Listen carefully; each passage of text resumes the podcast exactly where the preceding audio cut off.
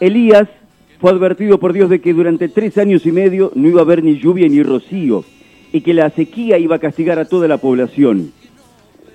Y en ese lapso le aseguró que iba a tener con qué poder subsistir frente a la sed y al hambre. Así es que lo envió a la casa de una viuda en la región de Sarepta. Y la viuda vivía solo con su hijo y tenía lo mínimo indispensable para poder subsistir un día. Y entonces Elías le dijo que confiara, que le preparase una galleta para comer, que le trajera agua, porque por el tiempo que durase la sequía, el tarro de harina no se iba a terminar ni se iba a agotar el frasco de aceite. Y la viuda confió y lo hizo y se pudieron sostener a través de la catástrofe que pasaba con la sequía.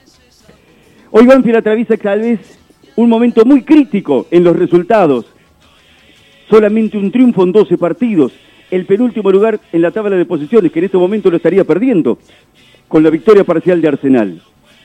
Sin embargo, mientras la harina dure en el tarro y el aceite en el frasco, hay que seguir creyendo, hay que seguir con las convicciones.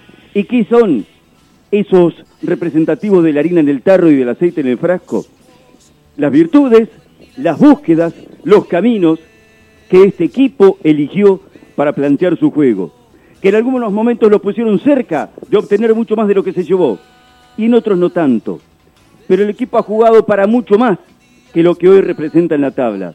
Por eso, mientras dure la harina en el tarro, mientras dure el aceite, mientras duren las convicciones, las certezas, los caminos elegidos, hay que seguir mirando hacia adelante, buscando que la historia se revierta.